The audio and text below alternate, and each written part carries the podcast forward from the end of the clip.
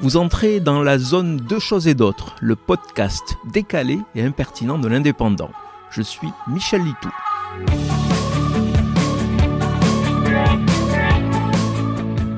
Lundi matin, aux aurores, j'ai immédiatement eu la certitude que la journée serait mauvaise en lisant la page de Prade de l'indépendant catalan.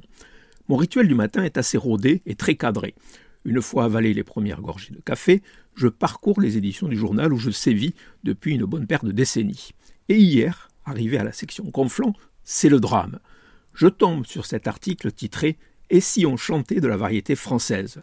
Un article de quelques lignes annonçant un concert du groupe Les Cœurs d'Artichaut le 12 février au Foirail à 15h30.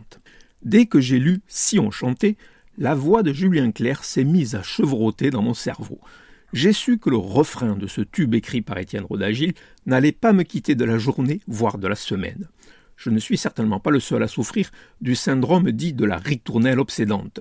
On ne sait pas pourquoi, une chanson, souvent un tube de la variété française dans mon cas, alors que c'est loin d'être ma tasse de thé, en étant entendue une seule fois par hasard et répétée à l'infini dans son subconscient, comme si nos neurones se comportaient à l'image d'un disque rayé.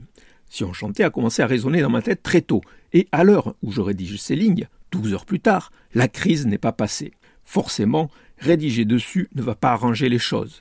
Mais je ne devrais pas me plaindre car parfois je suis hanté par des airs encore plus horripilants.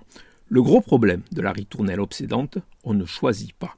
Parfois, cela tombe sur un chef-d'œuvre qui vous donne la patate pour toute la journée, mais trop souvent, on doit annoncer intérieurement un tube des années 70 ou 80, trop entendu à la radio à l'époque, ou pire, une daube commerciale actuelle.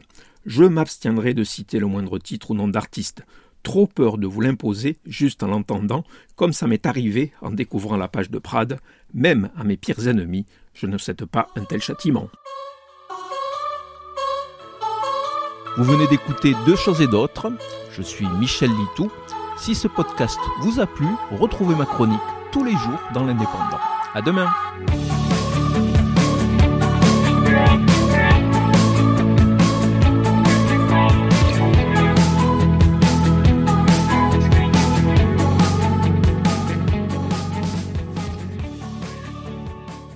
Retrouvez cette émission et toutes nos productions sur Radio Indep et en podcast sur l'indépendant.fr, nos réseaux sociaux et votre plateforme de streaming favorite.